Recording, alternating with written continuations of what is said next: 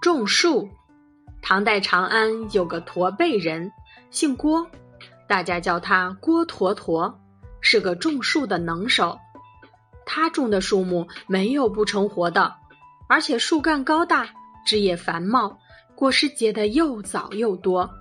因此，长安城里修建园林的富豪大户，以及那些经营果园的人都争相请他去指导。有的种树人即使暗中观察。用心模仿，也比不过他。有人问他：“你的树为什么种的这么好呢？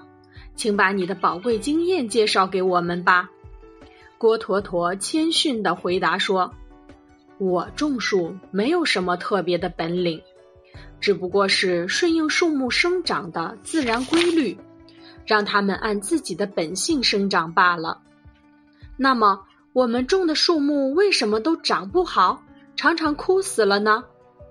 郭坨坨笑着说：“种树树根要舒展，培土要适当，原土要保留，筑土要紧密。种好以后，灌足了水，便不要再去动它，它的生长规律不受到破坏，它的自然本性就能得到充分的发展。别的种树人却不这样，种树时。”树的根须被卷曲，原土被换掉了，培土不是过多就是过少，种好后又过分小心，早晨去看看，晚上去摸摸，用手摇动树根，看看土松了还是紧了，甚至用指甲掐破树皮，看树枯了还是活着。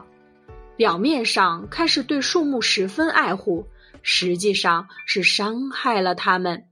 树木的本性受到损害，怎么能长得好呢？